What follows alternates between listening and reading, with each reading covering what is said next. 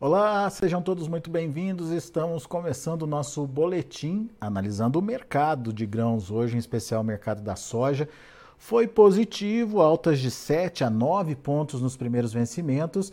É, no entanto, é um, um positivo que ainda não está convencendo muito. O, o, as cotações não conseguem sair muito desse patamar dos 13,60, 13,80, o intervalo aí que vem trabalhando nos últimos dias e é, tá longe de voltar aquele patamar acima dos 14 que a gente viu algumas semanas atrás. Ah, no entanto, a gente precisa entender o que, que o mercado está vendo, o que, que o mercado está olhando e por que o mercado está trabalhando dessa forma. Quem nos ajuda nesse entendimento hoje é Cristiano Palavra, direto lá da Pátria Agronegócios, está lá em Goiânia, o Cristiano. Seja bem-vindo, meu amigo. Obrigado por estar aqui mais uma vez com a gente e nos ajudar a entender essa movimentação em Chicago.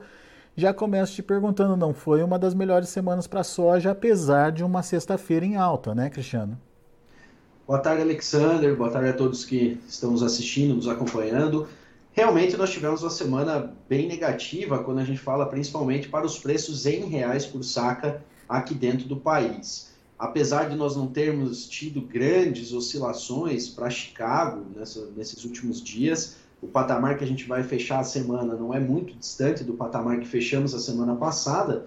De fato, o câmbio nessa semana jogou bastante negativamente desde segunda-feira, principalmente no pós-eleição, quando a gente tivemos aí o câmbio, o dólar, né, saindo da casa dos 5,40 até um pouquinho acima disso e voltando a operar na casa dos 5,20. Isso foi rapidamente precificado pelo mercado.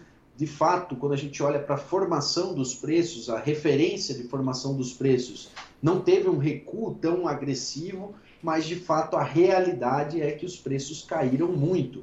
Como nós estávamos conversando aqui antes da, da entrevista começar, né, Alexander, algumas praças do centro-oeste brasileiro a gente viu os preços caírem até 14 reais por saca nessa semana para as referências de 2023. E isso, de fato, é um cenário bem desagradável para os produtores, é, inclusive boa parte desses produtores que ainda não começaram as suas negociações para 2023 e agora se deparam com patamares menores e que realmente os afastam novamente das negociações. Traduz isso em valores para a gente, Cristiano. Olha, vamos, uh, vamos pegar aqui uma referência Goiás, por exemplo, no centro do país onde eu estou. Nós tivemos negócios aí até semana passada de soja 23 até 162, 161 reais por saca. Nessa semana a gente está vendo empresas aí trabalhando até abaixo dos 150 reais. Então a gente está falando de 12, 14 reais abaixo é, na referência dessas praças. Isso vale aí também para essas regiões mais centrais do país, quando a gente vai se aproximando dos portos, são referências de preços um pouco maiores.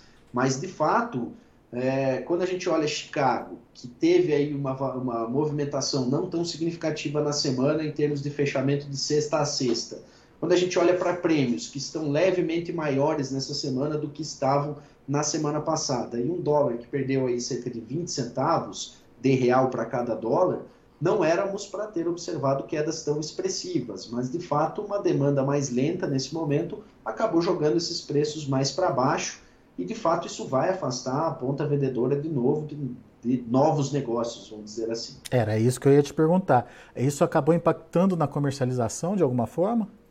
De fato, sim. A gente já vinha com uma comercialização muito lenta, né, Alexander? Até nas nossas últimas participações, nossas últimas conversas, a gente vinha falando sobre isso.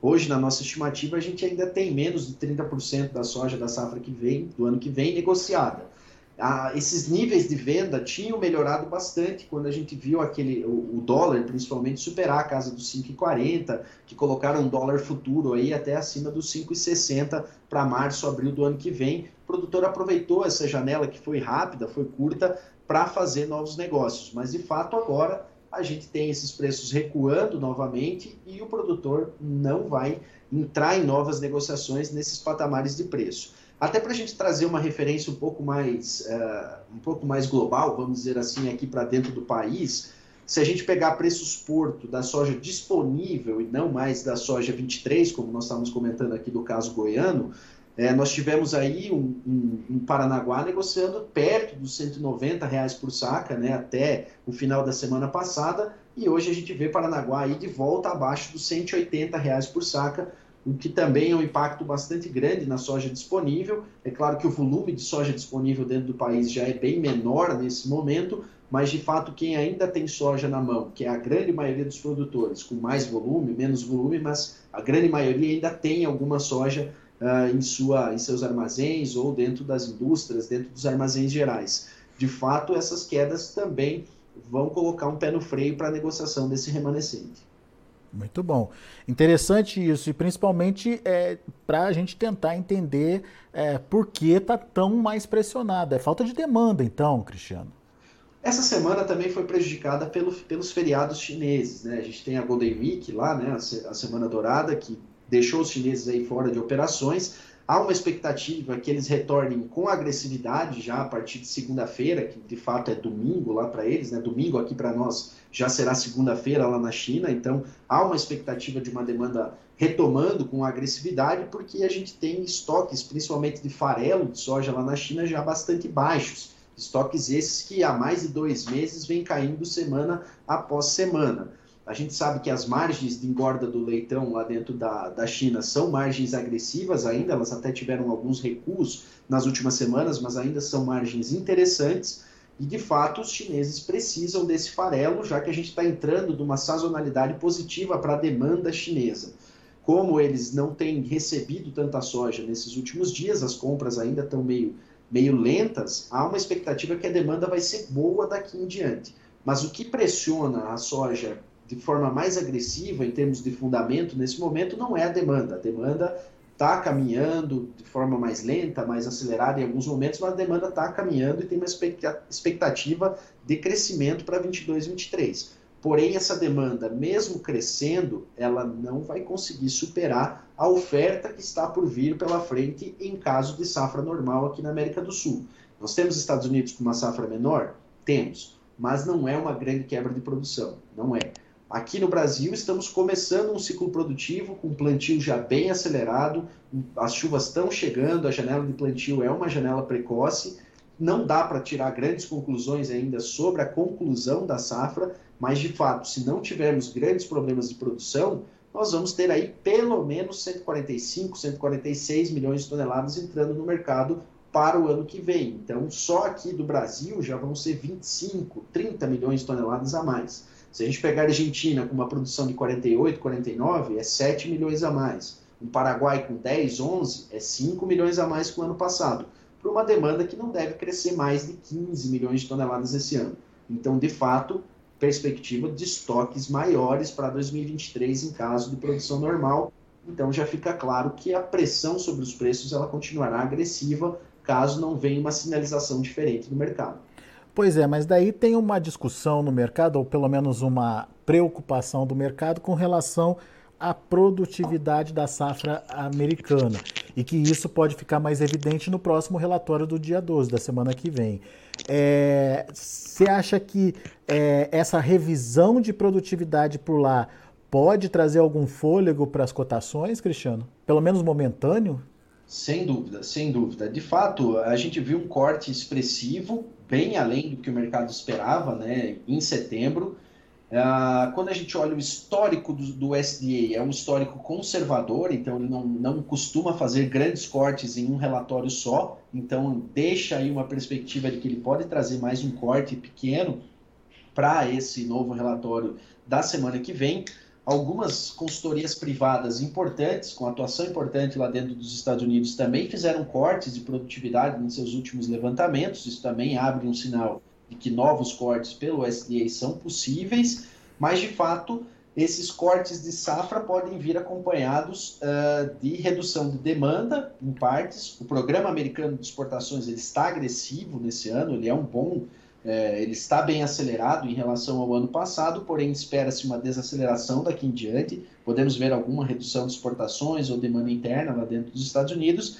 E, de fato, o relatório de estoques trimestrais na, na última sexta-feira colocou os estoques iniciais dessa safra um pouco maiores. Então, mesmo com um pequeno corte de produção, a gente pode não ver é, uma redução de estoques finais para os Estados Unidos. Então, uma, um, um efeito momentâneo, sim, ele pode acontecer, mas não muda muito o quadro de oferta e demanda, então poderia, a gente pode ver um movimento especulativo de curto prazo e depois o mercado voltando a recuar.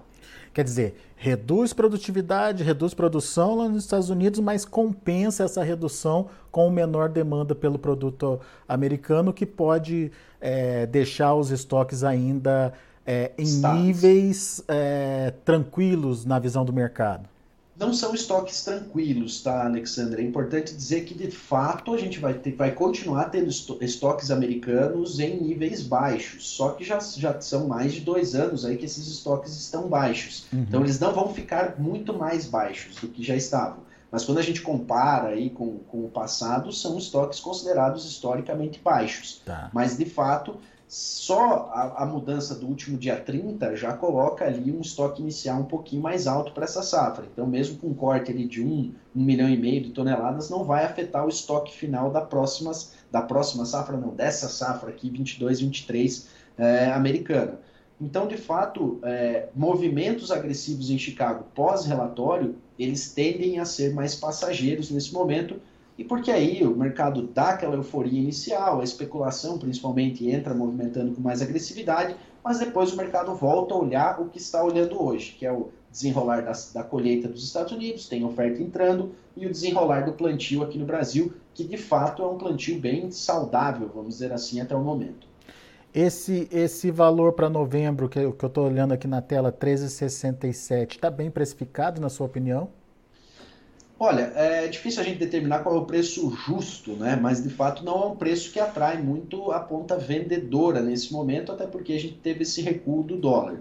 Eu acho que o que é mais importante a gente analisar hoje é que o mercado está precificando em Chicago o março, o maio, mais alto do que Sim. o preço disponível hoje. Então, Verdade. Pensando já na safra nova, a gente tem um indicador importante aí que é agora, um momento de maior oferta com a entrada americana de, de, de, soja vai pressionar o mercado, o deixa aí mais desacelerado em termos de preço nesse momento, mas para os contratos que precificam a nossa safra aqui do Brasil, eles negociados um pouquinho acima, o que é um indicador importante aí de que o mercado ainda aguarda um, um desenvolvimento mais uh, maior da safra brasileira para realmente fazer a, a sua movimentação dos preços lá na frente. Enquanto a gente não tiver aí o plantio avançando no Brasil e um desenvolvimento inicial é, já mais consolidado, esses preços devem ficar orbitando aí pela casa que estão.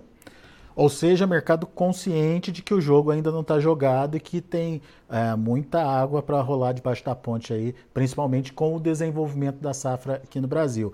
É, que como você lembrou, tem o Laninha pela frente, alguns falando que está perdendo força, outros ainda dizendo que podem trazer, que pode trazer impacto sim, mas enfim, até que isso se configure e se é, consolide, é, tem um tempo ainda, né, Cristiano? Sem dúvida, é só a gente lembrar 2021, né, Alexander? A gente teve a pior quebra de safra que a gente teve na nossa história, em termos absolutos, né? Perdemos mais de 20, 22 milhões de toneladas de soja no ano passado, e o mercado só veio a reagir a essa quebra de produção no final de dezembro, já perto do Natal, ali nos dias que antecederam o Natal, e com mais agressividade ao longo do mês de janeiro. Então, uhum. realmente, o mercado espera confirmar né, realmente esse potencial produtivo para ir, ir, caindo ou subindo com mais agressividade. Né? Então, a gente não deve ter, durante esse desenvolvimento vegetativo da soja aqui no Brasil, grandes oscilações de preços baseado na oferta brasileira. Só mais lá para dezembro, quando as, essas lavouras mais precoces do Mato Grosso, Paraná, Goiás, Rondônia já vão estar tá no reprodutivo, é a partir dali que o mercado começa a ficar mais atento, vamos dizer assim, a esse desenvolvimento. Mesmo que é a mesma coisa que acontece nos Estados Unidos, né? Nós tivemos um, um clima muito seco em junho, por exemplo, mas junho é um período ainda do final do plantio, desenvolvimento vegetativo, que para a soja não, não, se tiver um clima bom depois não faz tanta diferença, né? É claro que já começa com um potencial um pouco abalado, mas de fato o mercado se atenta mais do florescimento em diante, então por isso que dezembro para frente costuma ser aonde os preços efetivamente reagem em Chicago baseado no desenvolvimento da safra aqui. É. E quando a gente olha, por exemplo, na comparação que você fez dos preços em reais em uma semana, essa perda de 12, 14 reais aí é, nos preços em reais, quando a gente olha só o preço absoluto da, da soja, a gente vê que é, ainda é um nível diferenciado. O problema, né, Cristiano, é o alto custo desse ano, né? O produtor está aí fazendo cálculo da margem, né? Será que dá margem para ele nesses atuais patamares de preços? Sim, existe uma margem aí quando a gente coloca uh, o custo de produção por si só, né? Não, não estamos aí adicionando outros fatores como os altos custos de arrendamento, uh, parcelas de maquinários recém-adquiridos, mas a gente sabe que não é só o custo da lavoura em si que pesa sobre a atividade, né? Nós estamos falando de uma empresa rural que tem toda, todo o seu desenrolar de custos, principalmente produtores que melhoraram sua capacidade operacional, produtores que têm uma parte relevante de sua área arrendada. Nesses casos, as margens são extremamente apertadas, Alexander. Realmente, é, a maioria dos produtores comprou fertilizantes num momento de preços maiores do que a gente tem hoje. Muitos deles também ficaram sem escolha, né, já que chegando em setembro ali, não dá para esperar mais, né? Você precisa colocar aquele produto no chão, até antes, né? Mês de agosto, muitos produtores já estão colocando fertilizante no chão. Então, eles, sem dúvida, assumiram custos muito altos e que colocam os atuais preços numa margem bem mais achatada do que a gente viu nos últimos dois anos, que foram margens, principalmente 2021 e 2022, margens extremamente agressivas aí para a atividade. E é por isso que ele espera uma melhoradinha para poder melhorar essa relação aí, né? Sem dúvida, sem dúvida. É só não podemos cair assim na, na, na, naqueles, naqueles gatilhos mentais, às vezes, de achar que o custo está alto, que os preços vão ter que reagir. De fato, o mercado de commodities ele tem uma precificação globalizada e que, em muitos momentos, não olha para o custo de produção. Né? E mesmo com o custo de produção alto, o principal número que o mercado olha nesse momento é que nós vamos crescer 3 a 4% uhum. de área plantada de novo. A potencial então, oferta que vem por aí, né? Exato. Então, o custo ele é relevante para o mercado quando ele afeta a capacidade de crescimento da área. Por enquanto, a gente não viu isso. O produtor, claro, está reduzindo ali o uso de fertilizantes, é, próprio, os próprios estoques de fertilizantes que a gente está vendo dentro do país em níveis historicamente altos mostra que a demanda caiu e caiu com consistência, pelo menos aí 15, 20% em relação ao ano passado mas de fato a área ainda vai crescer bastante. É claro que um investimento menor pode se, se traduzir numa produtividade mais baixa, isso pode acontecer, mas se a safra for normal em termos de clima, a produtividade não vai cair muito, até porque quem optou por usar menos fertilizante normalmente são em áreas já antigas, áreas muito, muito consolidadas, que essas reduções de 15%, 20% na fertilização não vão causar grandes impactos se o clima for normal. Então, de fato, o custo alto por si só não vai ajudar os preços a subirem, porque o crescimento de área ele é significativo. É, é, isso aí. Boa, Cristiano. Meu caro, mais uma vez, obrigado pela participação aqui, pela sua análise, nos ajudando a entender um pouquinho mais dessa dinâmica de precificação uh, da soja no mercado internacional e aqui no Brasil também, que é muito importante para o produtor brasileiro. Obrigado, viu, Cristiano? Volte sempre. Valeu, Alexander. Desejo aí a todos um ótimo começo de safra, que a gente seja abençoado aí nesses próximos dias. Até comentei contigo no começo aí do, do programa hoje, eu dupliquei aqui a, os símbolos patriotas aí, porque é um momento muito importante para o país. Espero que dê tudo certo aí ao longo desse plantio e até o final do mês. Não tenha dúvida e estamos torcendo junto aqui. Obrigado. Abraço. Abraço. Tchau. Tá aí, Cristiano Palavro, Pátria Agronegócios, aqui com a gente trazendo as informações do mercado. Uh, mercado que vai olhar, obviamente, para o relatório do USDA da próxima semana. Uh, no entanto, uma queda de produtividade, como é meio que consenso já entre os analistas, é, pode não ser suficiente para fazer o preço decolar de novo, não. Segundo o Cristiano, o próprio USDA pode fazer ajustes aí na demanda, o que pode manter é, os atuais níveis de estoques, que isso estaria precificado já pelo mercado e, portanto, não teria grande impacto aí na mudança é, das cotações. Uh, no entanto, o relatório do USDA do, do mês passado acabou surpreendendo e a gente precisa sim ficar atento a essa possibilidade. Além disso, Tem aí a questão da volta da China. Segundo o Cristiano, a China pode voltar mais agressiva às compras porque os estoques de farelo por lá estão baixos e ainda existe uma margem positiva nos esmagamentos por lá, o que poderia é, trazer aí uma nova dinâmica de preços. Mas a gente tem que lembrar também que a China passa por um momento de desvalorização da moeda, o que tira o poder de compra aí dos chineses. Vamos ver o que, que predomina, o que, que é, traz aí é, de, de novo a volta da China após esse feriado que ela está cumprindo nesse momento. Vamos aos preços, vamos ver como estão as negociações lá na Bolsa de Chicago, de olho na tela. Novembro, 13 dólares e 67 centes por bushel, subiu 9 pontos. Janeiro, 13 dólares e 79 centes por bushel, 8 pontos mais 75. O março, 13,89, 8 pontos de alta. E o maio, 13,97 uh, 7 pontos e meio de elevação. Vamos ver o milho para dezembro 6,83, 7 pontos mais 75 de alta, mesma alta para março que fechou a 6,91, mesma alta para maio que fechou a 6,92. Julho subiu 7 pontos e fechou a 6 dólares e 87 centes por bushel. Vamos ver o trigo para dezembro, 8 dólares e 80 centes, ganho de 1 ponto mais 25. O março subiu um pouquinho mais, 2 pontos mais 25, fechou a 8,95. O maio, 9 dólares e 3 centes por bushel, 2,75 de alta. E o julho uh, subiu 5 pontos mais 25, fechou aí a 8 dólares e 96 centes por bushel. São esses os números de hoje do mercado de grãos lá na Bolsa de Chicago. A gente vai ficando por aqui. Eu agradeço a sua atenção e a sua audiência. Notícias Agrícolas 25 anos ao lado do produtor rural. Participe das nossas mídias sociais no Facebook Notícias Agrícolas, no Instagram, arroba Notícias Agrícolas e em nosso Twitter, arroba Notiagre. E para assistir todos os nossos vídeos, se inscreva no YouTube e na Twitch Notícias Agrícolas Oficial.